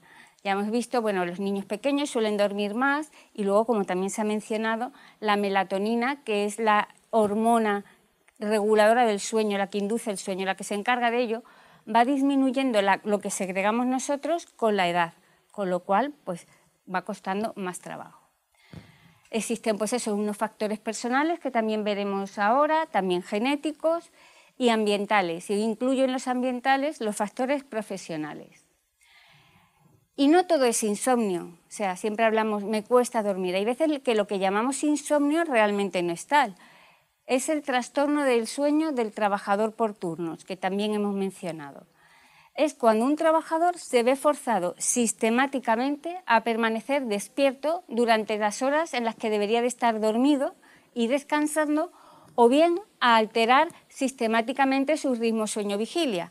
Si son turnos de mañana, toca madrugar, se come tarde, si es turno de tarde, comer pronto y llego a casa tarde, si es turno de noche, tengo que cenar pronto, eh, el tiempo en el que tendría que estar descansando, relajándome, me toca estar en alerta y trabajando. Llego por la mañana a casa, tengo insomnio, ahora con los ruidos de la mañana y tal no duermo bien. Todo eso es una disrupción constante del ritmo sueño-vigilia del individuo y además eso de forma constante. Hay turnos que son dos mañanas, dos tardes y dos noches. Eso es muy difícil de integrar y además como en salud laboral, supongo que lo veréis diariamente, es muy difícil de integrar la vida personal y también la familiar, lógicamente, pero es muy difícil. Obliga a estar constantemente reajustando comidas y sueño. Y esto deberíamos de eh, enseñárselo a los trabajadores y darles unas pautas, que ellos conozcan, que no asuman, bueno, esto son cosas de mi turno. No, esto se puede controlar. Y ahora os preguntaría a todos, ¿sois búhos o alondras? Eso serían las preferencias personales, ¿no? Búhos, pues los trasnochadores de siempre, los noctámbulos, las personas que les gusta quedarse hasta las 12, la 1 o las 2, que de toda la vida, los búhos. Y las alondras, esos que ya cuando empieza a oscurecer les empieza a entrar sueñecillo, se acuestan pronto y luego se levantan muy temprano. Eso es la predisposición del individuo, una especie de, mm, predisposición o de como programación. Ese individuo está programado para eso. Entonces, en ocasiones lo que consideramos insomnio realmente es un noctámbulo que está programado para quedarse dormido a la una y por mucho que nos empeñemos en que a las once se duerma, no es insomnio, es que no es la hora a la que está programado para dormirse. En todo esto también podemos dar unas pautas, porque claro, si tú dices, bueno, estoy acostumbrada a acostarme a las dos, pero es que luego las clases son a las ocho o empiezo a trabajar a las ocho, ahí se acaba produciendo un déficit de sueño que se va arrastrando. Al final de la semana ya se arrastra fatal. Intentan recuperar el fin de semana, pero con estos otros mecanismos que nos ha explicado la doctora, el resto de reparación cerebral, de consolidación de memoria, se ven afectados. Porque recordemos que el sueño no es solo el descanso físico. Si fuese solo descanso físico, con tumbarnos y estar relajados sería suficiente. No, es a nivel mental, esa reparación, esa consolidación de la memoria. Por eso es necesario el sueño y no solo simplemente el estar tumbados. Bueno, visto esto, vemos que, como siempre, voy a incidir en la disminución de las capacidades cognitivas, que me parece fundamental, durante ese periodo de vigilia forzada. Luego, insomnio en el momento de descanso, no es lo mismo acostarse a las 10 de la mañana con ruidos y demás, y ese sueño no reparador. Al final llega a lo que nosotros llamamos una privación crónica de sueño, muy perjudicial para la salud del individuo, física y mental. Voy a ser un poco pesada en esto, pero son los mensajes que quiero que, lleven a casa y que podamos hacerle conocer al resto de la población. Se ha visto que los trabajadores por turnos duermen entre una y cuatro horas menos. Es mucho. Y ya hemos visto cómo nos acababa de comentar el doctor que dormir una, hora, eh, una noche sin dormir las consecuencias que tiene, o la doctora el hecho de que se duerman una hora menos, dos o tres horas menos. Esto a largo plazo trae graves consecuencias. Y yo creo que se trata de que todos envejezcamos de una forma sana, que llevemos con nuestra mejor forma física, pero también cognitiva, que seamos capaces de disfrutar de nuestra vejez. La situación especial pues, fue obviamente la de pandemia del COVID-19. Ya se había visto previamente a lo largo de la historia que grandes catástrofes, grandes guerras, eh, conflictos de todo tipo, pandemias anteriores que ha habido y demás desastres naturales habían influido negativamente en el sueño de la población afectada. En esta ocasión era una situación a la que nunca antes nos habíamos enfrentado, totalmente desconocida, para la que obviamente no podíamos estar preparados, puesto que jamás ni lo esperábamos, ni suponíamos un escenario tan catastrófico. Y en, en esas circunstancias aumentaba la preocupación, la ansiedad y sobre todo el estrés de los sanitarios, sobre todo en primera línea. Yo, por ejemplo, eh, en, el momento COVID, yo me convertí en médico de COVID, quiero decir, en plantas COVID. Genera muchísimo estrés, mucho estrés, mucha ansiedad, mucha preocupación. Disminuye nuestra calidad de sueño y aumenta la frecuencia del insomnio. ¿Cuál sería nuestro objetivo? Pues yo creo que nuestro objetivo tiene que ser dirigir intervenciones personalizadas y plantear un abordaje del problema del sueño que sea eficaz y seguro, porque con eso vamos a mejorar la calidad de vida del paciente. Yo en todas mis consultas ya os comentaba que me gusta preguntar, ¿qué tal duerme? Bueno, en la consulta que tengo monográfica de sueño, obviamente, pues les doy las pautas, tratamos y demás, y luego es muy bonito ver cómo te dicen, me ha cambiado usted la vida, me ha cambiado usted la vida. Lo dice el paciente y lo dice la familia. Es que no tiene nada que ver, es que ahora tiene ganas de salir mi marido, es que ahora, o me dice, he vuelto a conducir, me he atrevido a volver a conducir, ya no me pierdo por las calles. La familia igual, mire, está de mejor humor, salimos a hacer cosas en familia, queda con los amigos.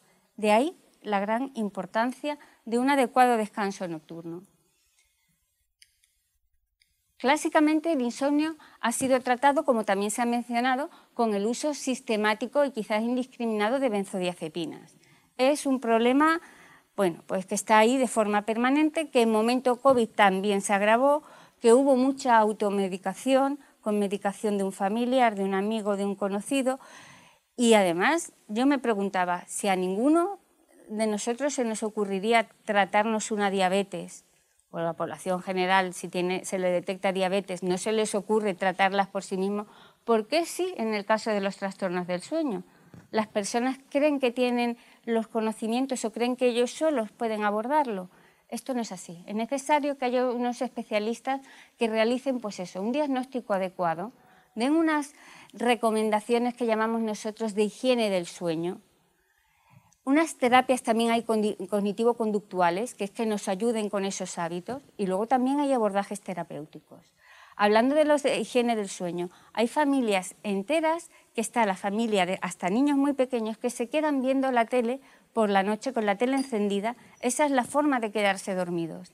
Y luego de ahí van a la cama. Esa no es manera de descansar. Hay ruidos, hay luces, nosotros necesitamos oscuridad, que no haya ruidos y que no haya ese fraccionamiento cuando se levantan del sofá para irse a la cama. Esto es bastante más frecuente de lo que nosotros creemos en la población general y hay que empezar desde pequeños. Si a un niño desde pequeño se le acostumbra que se va a quedar dormido en el sofá y luego ya irá a la cama, mal. Ya empezamos mal. Hay que tener buenos hábitos. Y respecto a lo de las benzodiazepinas, pues a mí me gustaría destacar que pueden cronificar el problema a medio o largo plazo, pero no solo eso, es que pueden además empeorarlo. Además, tienen importantes efectos secundarios. A mí me parece además mm, bueno, mm, tremendo el potencial de adicción y de tolerabilidad. Cada vez necesitan más dosis. Y lo de la adicción es tal cual. Llevando un tiempo tomando benzodiazepinas, intentar la retirada es muy dificultoso porque se produce un síndrome de abstinencia tanto físico como psíquico. Una persona que por la tarde está tranquila, la hemos conocido, tranquila y bien, si llega la noche y no le damos su benzodiazepina, la irritabilidad, que puede llegar incluso a agitación y agresividad, es importantísimo. Tiene un síndrome de abstinencia y también se produce lo que se llama un insomnio de rebote, que es ya si no le das su benzodiazepina, esa persona ya no va a lograr dormir. Hay personas que llevan 30 años con benzodiazepinas, 40, sería muy difícil quitársela. Y además, últimamente hay estudios científicos bien avalados que han demostrado que el uso a largo plazo de benzodiazepinas favorece el deterioro cognitivo, o sea, que las demencias en las edades futuras. Con lo cual, no solo el embotamiento mental que tenemos al día siguiente, lo que se llama la resaca de las benzodiazepinas, que se levanta uno embotado, que es peligroso coger un coche, que a lo mejor no estamos lo suficientemente atentos y tenemos que poner esta dosis en el hospital o realizar esta técnica. Ya no es el embotamiento mental del momento que ya es suficiente, es lo que espera a largo plazo. En un futuro esto nos pasa factura y aumenta el riesgo de demencia. Vale, estoy acabando. Respecto al abordaje terapéutico, pues eso, lo que hemos mencionado, las medidas higiénicas del sueño.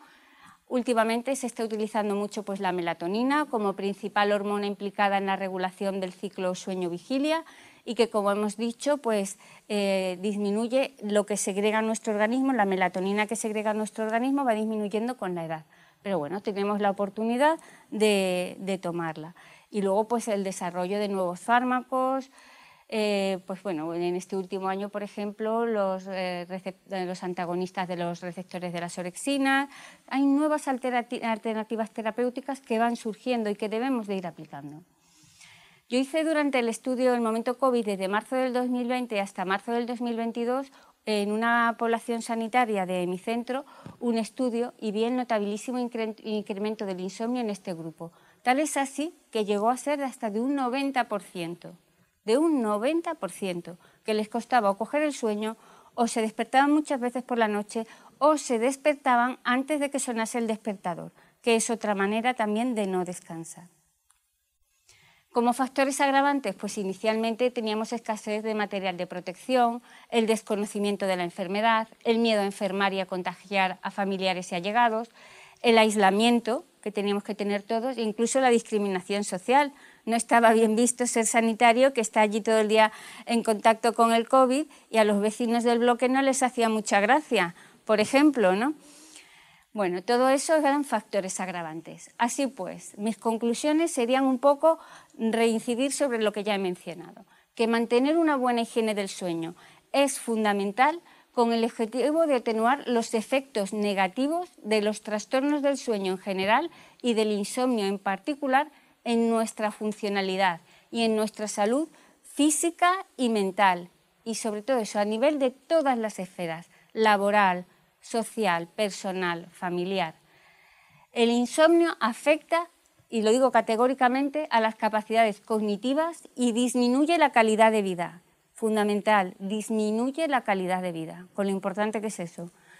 Y luego, por nuestra parte, por parte de los sanitarios, yo creo que es necesario divulgar, explicar, hacer llegar a la población este mensaje, implicarnos en la detección del problema, estudiar cada caso de forma individualizada y proporcionar los abordajes terapéuticos adecuados que sean eficaces y seguros todo esto para mejorar el sueño y, por supuesto, la calidad de vida general del paciente. Muchas gracias, por ajustarte al tiempo. Porque em, de todo lo que has dicho, súper interesante, me ha venido también a la cabeza el que muchas de las personas que están aquí o que nos están escuchando tienen un dispositivo en la muñeca que les dice eh, cuántas horas ha dormido, la calidad de sueño y y quiero romper una lanza a favor de que muchos de los dispositivos funcionan, otros no son tan precisos, pero vienen preocupados porque quieren hacer siete horas de sueño profundo, cuando es imposible. Si nadie duerme más de tres horas de sueño profundo. Lo digo para transmitir la idea de que es imposible dormir siete horas de sueño profundo porque hay en diferentes fases. Igual que el, el poner el despertador una hora antes de despertarse y que suene cada 15 minutos, rompes toda la inercia del sueño profundo. Y dejarás de hacer sueño REM al final para, eso sí, para estar tú contento de que tienes cada 15 minutos, 15 minutos más de sueño, ¿no? que es algo... Y la pregunta que te quería hacer es, ¿cuál es el prototipo perfecto para trabajar? Porque es necesario trabajar de noche. La sociedad lo demanda, para trabajar de noche. ¿Quién? Os lo puedo hacer a los dos. ¿Quién? Prototipo perfecto de hombre o de mujer que trabaja de noche. Que le cojamos y, digamos, tú eres, no sé lo, tu currículum, pero tú eres el perfecto. A ver, si se trata solo de un turno de noche de turno de madrugada, el noctámbulo, el búho. Lógicamente tiene que ser el búho, porque a la alondra, al que es de dormir pronto, de acostarse pronto, a ese le va a costar muchísimo aguantar hasta esa hora para iniciar el turno y luego realizarlo adecuadamente. Pero más que por eso yo el problema veo en el cambio de turno. Son pocas las personas que tienen un turno nocturno, sí que en algunos sectores de seguridad o de industria o de transporte hay algunos que son solo nocturnos. El problema lo veo yo en el turno rotatorio, mañana, tarde, noche. Aunque eso puede parecer un poco una utopía, el querer arreglarlo, eh, yo con este grupo de los que trabajaban por turnos intenté, y la verdad es que nos funcionó bastante bien, unas pautas en las que además regulábamos comidas. La comida a tal hora, porque también es fundamental, son marcadores, marcadores externos. Comidas a tal hora, tal, cuando tengas este turno, y medidas, pues bueno, desde usar un antifaz, si no van a tener eh, toda la persiana bajada o si va a haber resquicios de luz, bloqueando con un antifaz, Mm, por la mañana, si te vas a acostar, empieza con unas gafas de sol que no te dé el sol de lleno por la mañana, por ejemplo.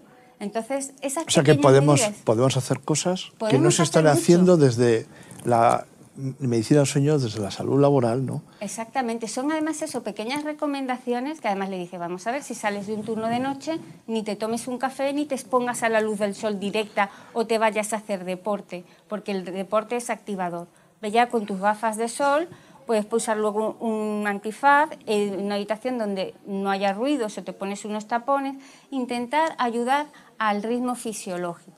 Y yo creo que sí que es posible, en mi caso, a lo mejor he tenido mucha suerte de que son muy colaborativos y demás, pero mm, lo han agradecido el poder ajustarlo, ¿no? también para la vida familiar, no solo la laboral, es que es importante la esfera familiar y luego la personal de si uno tiene hobbies o pues, otras actividades que realizamos.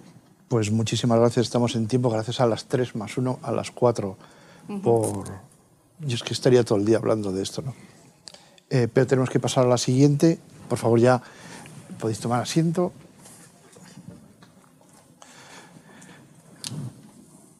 Bueno, otra vez buenos días a todos y a todas.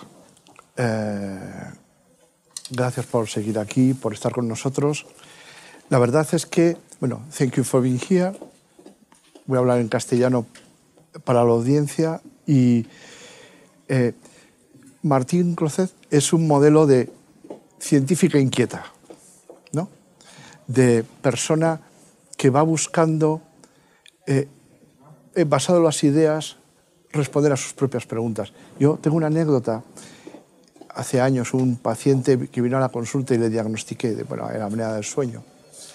Y él me dijo, perfecto, doctor, póngame el tratamiento que quiera, pero por favor, no me lo haga mantener toda la vida, investigue para que cambie y no me haga tener este tratamiento siempre. Investigue. Eso ha pasado con el COVID. Gracias a ello, muchas de las personas están aquí. ¿no? Por eso creo que Martín Clocet es eh, cuando yo he mirado su background en, en PubMed, que es una especie de mirada a los investigadores, he visto que yo que soy neumólogo se ha dedicado a buscar solución a graves problemas como es la hipertensión pulmonar, a soluciones, a buscar la fisiología, a ver qué, cuál es la diana. Ha cofundado Actelion, que es una empresa que todo el mundo respiratorio la conoce, y ahora Idorsia, en el que con sus moléculas va a generar esperanza, porque la investigación genera esperanza. Yo quiero agradecerle que siga así, que con lo difícil que es la investigación, y Martín, ready when you are.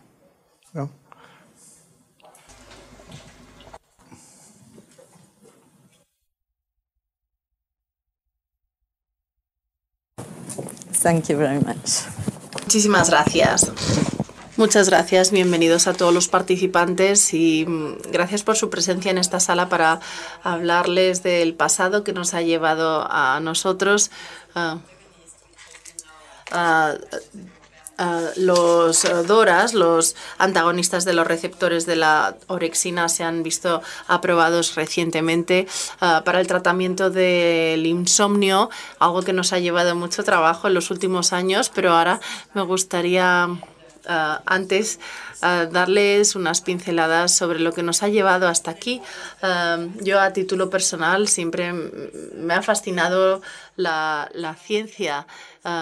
como estudiante de medicina elegí oncología pediátrica y neonatología porque había muchos considerantes y muchas preguntas abiertas en el hospital materno-infantil una de las primeras tomas de contacto fue una cesárea con una madre que estaba esperando quintillizos y francamente el miedo se apoderó de mí. A veces sucede, pero ah, fueron los primeros uh, quintillizos que sobrevivían en Francia. Ahora ya son ah, adultos con muchísimos em, hijos.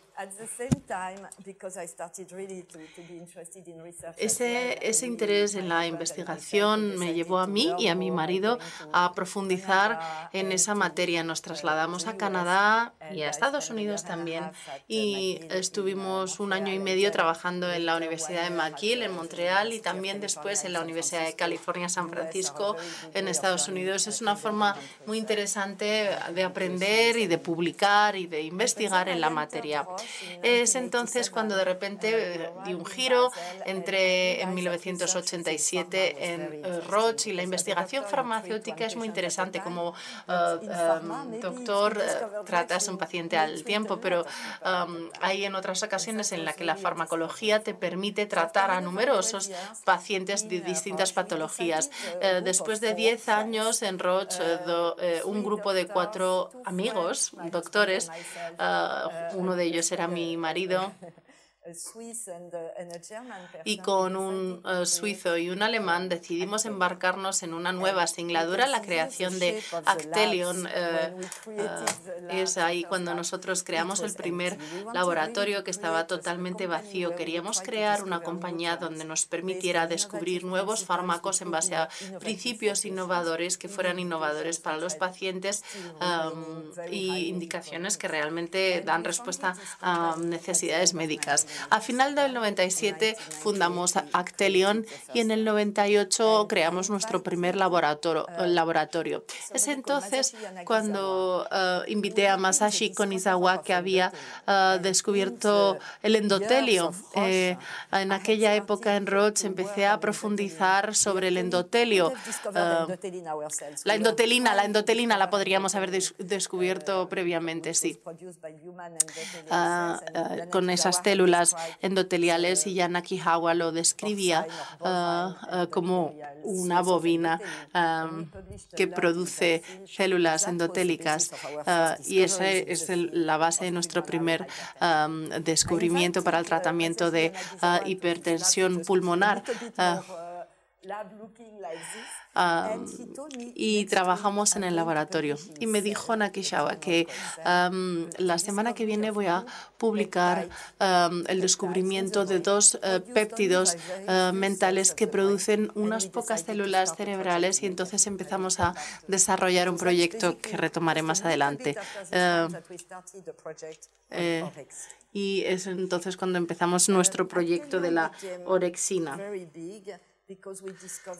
Actelion uh, fue creciendo, uh, fuimos descubriendo uh, moléculas que completaban la tarea que habíamos iniciado en Roche y um, registramos la, el primer fármaco para hipertensión pulmonar, cambiando por completo las posibilidades de tratamiento de esta enfermedad que padecían muchas eh, mujeres.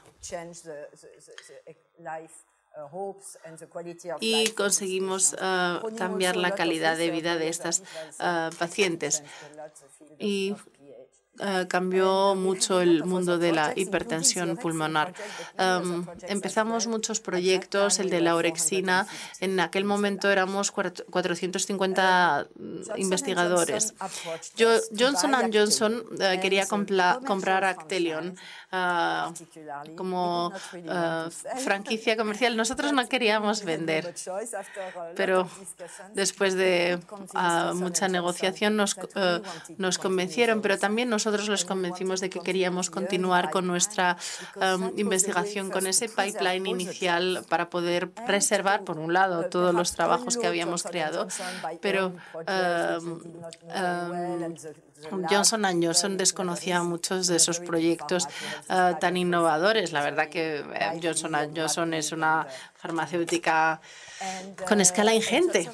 Entonces, Johnson Johnson nos planteó crear una nueva compañía, hacer un verdadero spin-off de, eh, de, la compañía y es cuando creamos nosotros Idorsia. Eh, con todas estas moléculas que verán en pantalla, las primeras evidentemente um, para la hipertensión pulmonar como Traclir, Ventavis, Zavesca, que ya todos conocerán, ah, y otros compuestos adicionales. Y um, también hicimos nosotros el resto de la investigación y continuamos con el pipeline. Um, la adquisición se completó por un importe de 30 mil millones de dólares y es entonces cuando nosotros nos lanzamos en esta andadura con todos los espacios, los trabajadores y los laboratorios.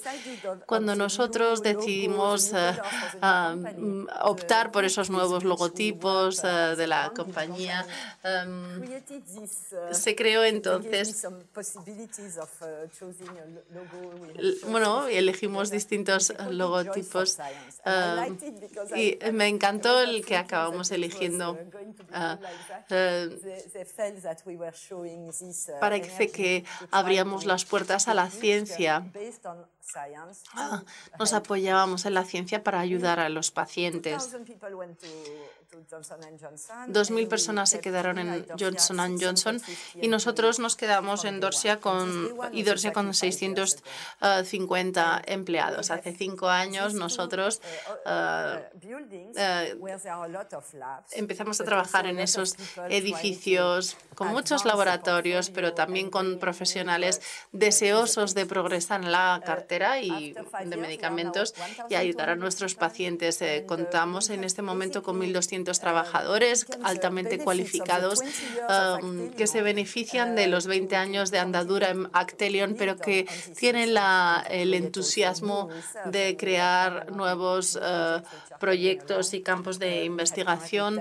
Um, contamos en el pipeline en este momento con 10 compuestos uh, químicos. ¿Cómo investigamos nosotros? Nos centramos en eh, pequeñas moléculas um, que se apoyan en la química orgánica. Evidentemente contamos con un arsenal de químicos um, e, en esta materia en los laboratorios, es, decir, químicos fundamentalmente, unos químicos de primera. y esas eh, eh, moléculas más pequeñas nos permiten eh, abordar enfermedades crónicas, oral también, pero también para soluciones en formato inyectable. Nos brinda un amplio abanico de posibilidades y como biólogos esto es altamente interesante. Por otro lado, hemos seleccionado dianas moleculares cuando creemos que es novedosa o está creando una vía novedosa, sobre todo en algunas patologías en concreto y en otras no lo sabemos si va a funcionar, pero elegimos para ciertas áreas en concreto eh, dianas eh, novedosas, como por ejemplo nos pasó con la orexina. En términos generales, eh, con un número de áreas terapéuticas muy limitadas, enfermedades autoinmunes, cardiovasculares, enfermedades huérfanas o enfermedades que se padecen el sistema nervioso central, donde intentamos siempre preservar el espíritu investigador y ahondar en esa andadura. Ah, ah, utilizamos tecnologías punteras como por ejemplo la inteligencia artificial, eh, el machine learning o la modelación computacional. Ah, ya tenemos cinco años, pero en realidad eh, nos respaldan 25 años de andadura. Tenemos aquí el pipeline clínico que está compuesto por distintos fármacos en las distintas fases de desarrollo. En la parte superior, evidentemente, eh, daridorexant eh, para el tratamiento del insomnio. Eh, el siguiente es clazosentan, que no lo voy a describir hoy, pero hemos registrado, por cierto, eh, clazosentan en Estados Unidos y ha recibido la aprobación de la EMEA. También en Japón, por cierto, como solución inyectable para la hemorragia aneurismal es otro de los fármacos que tenemos. Eh, aprocicentan es un ah, ah, nuevo antagonista de los receptores del, ah, de la endotelina para el tratamiento de la hipertensión resistente, resistente a distintos fármacos. lucerastan para la enfermedad de Fabry, el para infarto de miocardio agudo que se sospecha, cenerimod para el tratamiento del lupus, como podrá podrán observar, tenemos una amplia cartera de fármacos uh, que les muestra cuán activos nos eh, mostramos. Eh, volvamos ahora a los DORA que empezamos a, a estudiar en 1998. Uh, se aportó ese nombre, eh, orexina, que parecía que aumentaba el apetito, pero ahora sabemos que um, también uh, provoca eh, esos despertares, vigilias constantes. Uh, y no lo sabíamos en el principio, pero hemos sido las primeras moléculas que bloqueamos los receptores y es entonces cuando nosotros hemos uh, sido conscientes de que aumentaba um, el sueño en uh, eh, animales. Después de los distintos ensayos clínicos nos hemos percatado de que um, los antagonistas de los receptores de orexina dual um, uh, favorecían la inducción del sueño en animales. Pero con nuestra primera molécula, uh, Almorexan, creíamos que no era perfecto. Eh, cuando la, ampliación de horas de vigilia ah, tiene un tiempo limitado. Y es entonces cuando en 2007 se estudió cuál era el fármaco perfecto que queríamos ah, desarrollar, que favoreciera la calidad del sueño, pero una duración estimada con un principio y un fin en base a ese perfil adecuado que permita una duración normal pero no excesiva. Y tardamos siete años hasta lanzar esa nueva molécula eh, en la fase 1 y en el 2015, bueno, luego siete años después, recibimos la aprobación en Estados Unidos y ahora la aprobación a nivel global. Eh, en enero de este año se publicará la, la publicación. Eh, en esta imagen les ilustra um, eh, qué pocas células producen orexina y ese es uno de los motivos por lo que Nagatisawa me convenció a formar parte del proyecto, porque hay pocas neuronas que responden a la producción de orexina tienen que tener un papel uh, en concreto específicamente. Y cuando nosotros empezamos a, saber cuál es el papel en la disminución del sueño en modelos animales, uh, uh, no cambiando la arquitectura del sueño, no había tampoco cambio en la depresión respiratoria. Um, Ah, administración crónica que no, no perdía eficacia y, ojo, que no había eh, síndrome de abstinencia o potencial del mismo. Es entonces cuando empezamos a, a estudiar las capacidades de la administración oral. Como hemos hablado ya, Queríamos combinar la calidad del sueño con Dora. con uh, la ausencia del efecto el día después de la resaca, como lo llaman. Aquí estamos hablando de algo que puede tener un impacto en la funcionalidad y creíamos que si conseguíamos la acción de, la, de una duración adecuada, podríamos eliminar ese efecto el día después y podríamos tener un mejor sueño y también mejor la la calidad del funcionamiento diario del paciente. No sabíamos lo que nos iba a llevar para llegar a esa molécula y nos llevó pues muchos años y 25.000 compuestos porque queríamos una serie de pruebas y de calidades para tener un bloqueo potente y duradero para bloquear los dos receptores. Queríamos tener la interacción ideal, una penetración rápida y alta dentro del cerebro y una eficacia en línea con nuestros uh, objetivos, según el modelo de eficacia y de uh, duración. Y Queríamos tener precisamente la duración adecuada. Nos llevó más de 20 estudios para confirmar que habíamos conseguido la duración y eh, el efecto deseado. Tenemos aquí, podemos ver los estudios mirando la respuesta a la dosis, la fase de acción y hemos desarrollado unas herramientas para medir la calidad de vida durante el día. Eso tiene que ver con el funcionamiento de los pacientes. Eso fue en la fase 3 y confirmó esas mejoras.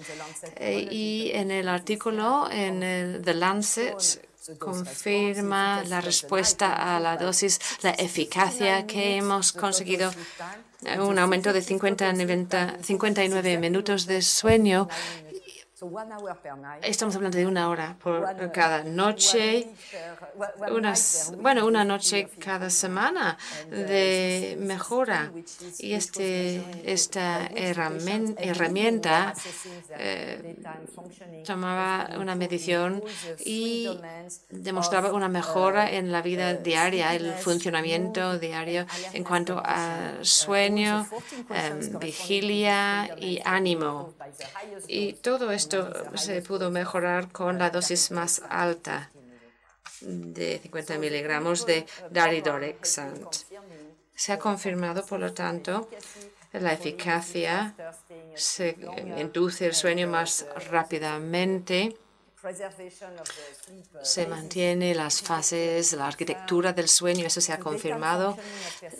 El funcionamiento, según lo percibe el paciente, ha mejorado y la seguridad es muy buena. Así que es un fármaco único, no provoca ningún tipo de dependencia, no se pierde la eficacia y como no hay una dependencia, hemos podido realizar dos estudios de tres meses cada uno, pero también hacer la eh, extensión para confirmar la eficacia durante la noche y también durante el día. Hemos demostrado que hay una mejora con la administración. Eh, se ve una mejora en el funcionamiento diario a lo largo de un año. Se ha visto que no hay ningún tipo de dependencia. Y esperamos llegar a dar este fármaco a los pacientes en España con este eh, mecanismo de acción único. Muchas gracias. Gracias, Martín. Muchas gracias. Imagine que estamos solos, no hay nadie ahí, no hay cámaras.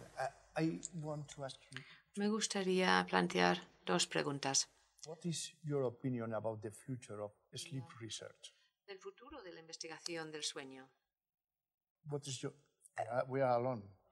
Estamos solos. No hay nadie delante. We need to necesitamos seguir. Por ejemplo, relacionado con el insomnio. Pues no se había hecho nada durante muchos años, nada eh, significativo. Hablaban de higiene del sueño, que es importante, pero en cuanto a nuevas posibilidades no existía nada nuevo. Y la gente se ha dado cuenta de que el insomnio es una enfermedad de una vigilia excesiva. Los pacientes no duermen, están ahí pensando en 20 cosas a la vez, están como hiperactivos y no se recuperan a lo largo del día, no son capaces de echar una siesta porque están como en una vigilia excesiva. Y orexina seguramente tiene un papel en todo esto, porque hemos visto como una buena o lo que ofrecemos es un sueño de muy buena calidad. Queda mucho por hacer en cuanto a la investigación y para estudiar las consecuencias del insomnio. No solo que los días son malos, pero también en cuanto a la ansiedad, la depresión y el efecto cardiovascular, eh, depresión y en cuanto a la enfermedad neurodegenerativa, seguramente hay muchas consecuencias del insomnio y tenemos que hablar más de esto porque no se ha explicado. Se ha pensado que, bueno, hay algunas personas que duermen menos, incluso se ha visto como una ventaja, pero tenemos que dejar claro que es un trastorno, sobre todo el insomnio crónico, que es un, un trastorno que hace daño a la salud. Y tenemos que destacar y dar darnos cuenta de la importancia de todo esto. Pues un mensaje para llevar a casa, digamos. Pues hay que tratar el insomnio bien. Todos sabemos que el trabajo en la investigación es muy duro, hace falta conseguir fondos, financiación, mucho tiempo. ¿Cómo en este mundo de investigación, ¿cómo hay que gestionar todo este trabajo? Y estamos solos, ¿eh? Les recuerdo. Ah, pues es un trabajo en equipo, no soy yo sola. Antes trabajaba en el laboratorio, pero bueno, ahora tienen suerte que ya no estoy en el laboratorio. Hay muchas personas que tienen que trabajar en todo esto y hace falta una cultura cuando vemos que hay un concepto importante. Y para mí hay que guardar un poquito de tiempo para mi familia y mis siete nietos. Muchas gracias. Perfecto. Gracias. Bueno, pues ya estamos llegando al final de este evento científico. Eh, tenemos la suerte de tener a Emilio de Benito, que le conozco porque subraya muchos de sus artículos y no le tenía la fortuna de conocerlo personalmente. Es vicepresidente de la Asociación Nacional de Informadores de la Salud y viene múltiples veces en las columnas hablando de salud. ¿no? Nosotros necesitamos de los informadores para hacer eco de las cosas que hacemos, porque a veces la investigación es aburrida, tediosa y difícil. ¿no? Eh, te toca cerrar este evento qué mejor que tú para hacerlo, Emilio.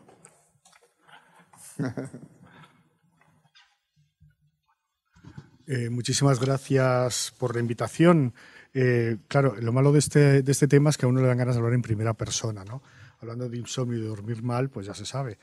Eh, yo creo que la jornada de hoy tenía básicamente un valor, que es que poner el, el insomnio y los problemas de sueño, darle la dimensión sanitaria y social que tiene.